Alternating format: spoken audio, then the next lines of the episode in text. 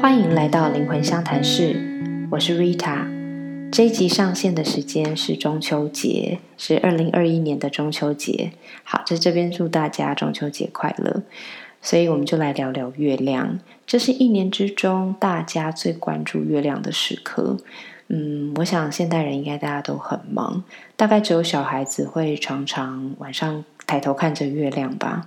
你有多久没有注意到挂在天上的这个发光的星体了呢？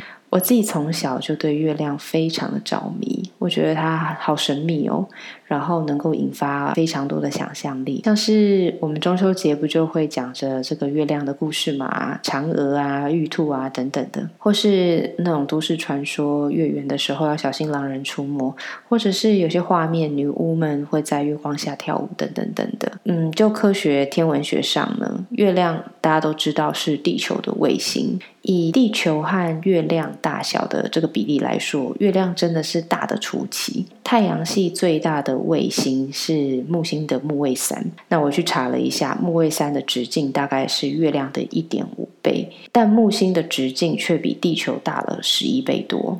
所以你看这个比例是不是很惊人？月亮这么大一颗卫星，在我们地球的附近这样子一直在转着，它的质量就会引动我们地球上所有的水分。像我们都会知道说，潮汐其实就是很受到月亮的影响。地球上百分之七十帕的水分，也包括了我们人体当中七十帕的水嘛。我们人基本上就是水做的，我们的体内的血液。淋巴，然后细胞间质啊，内分泌系统其实都深受月亮的影响，所以月亮其实可以说是直接影响到我们的健康还有情绪。嗯，不妨现在开始去抬头看看月亮，月相也就是月亮的形状形态，好像现在中秋节就是满月的月相。那它每天都在变化，当然它就是会牵动我们地球上所有人的这个能量状态。所以今天就来跟大家聊聊月相。平常在占星学的时候，通常会跟大家讲讲的是星盘里面月亮这颗行星落在哪一个星座啊，落在什么宫位。但是其实月亮在那个时候是什么样的形状形态，这个月相。也是每天都在呃影响我们的很关键的一个条件，嗯，所以我们就来讨论一下不同月相对于我们每一个人的影响吧。新月也就是每个月农历初一的时候，这个时候月亮处于一个要发动的状态。那最近是不是很流行新月许愿？好，唐老师的粉砖都会就是 cue 大家这个时候要赶快许愿，其实就是这个原因，因为这个时候月亮能够支持我们去发动很多事情。但值得要注意的是，说月亮的能量是缓慢扩大的，它并不是那种突然发生或是突然会成真，像闪电那种状态，并不是。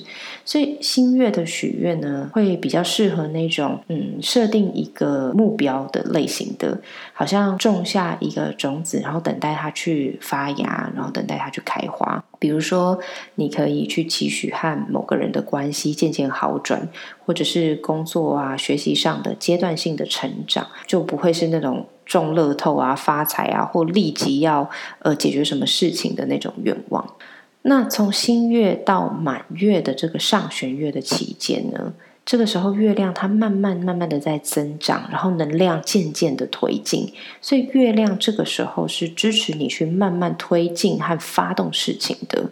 这当中当然会有一些困难和挑战，但是请你记得，月亮此时此刻会支持你，所以呢，不管怎么样，你可以一边调整，但是维持着信心去前进。那么到达满月的时候。就是月亮的能量到达一个最顶峰的时候，那像中秋节就是这个时候吧。这个时候呢，情绪会最为高涨。我觉得也难怪说，以前大家就会说什么月圆的时候狼人会出没啊这些事情。根据呃我的这个不知道是不是都市传说的统计，也是听说好像在月圆的时候，其实犯罪率是最高的。那就是因为月亮其实会牵动我们的这种很满很满的情绪。你在新月的时候许下这个愿望，你推动的事情，无论在满月的时候，这个结果是不是你原本预设的，请你在满月的时候都已经要开始学习接受这个结果了，因为基本上满月就是象征着一个结果的一个达成，不管这个结果是不是你要的，所以你要学习的是臣服和释放。等到中秋节过了，或是每个月的十五号满月过了。满月到残月的时候，会渐渐的是在下弦月，你这个时候就不要再推动事情了。你要学习的是去放松，怎么样去释放你上半个月的所有的压力。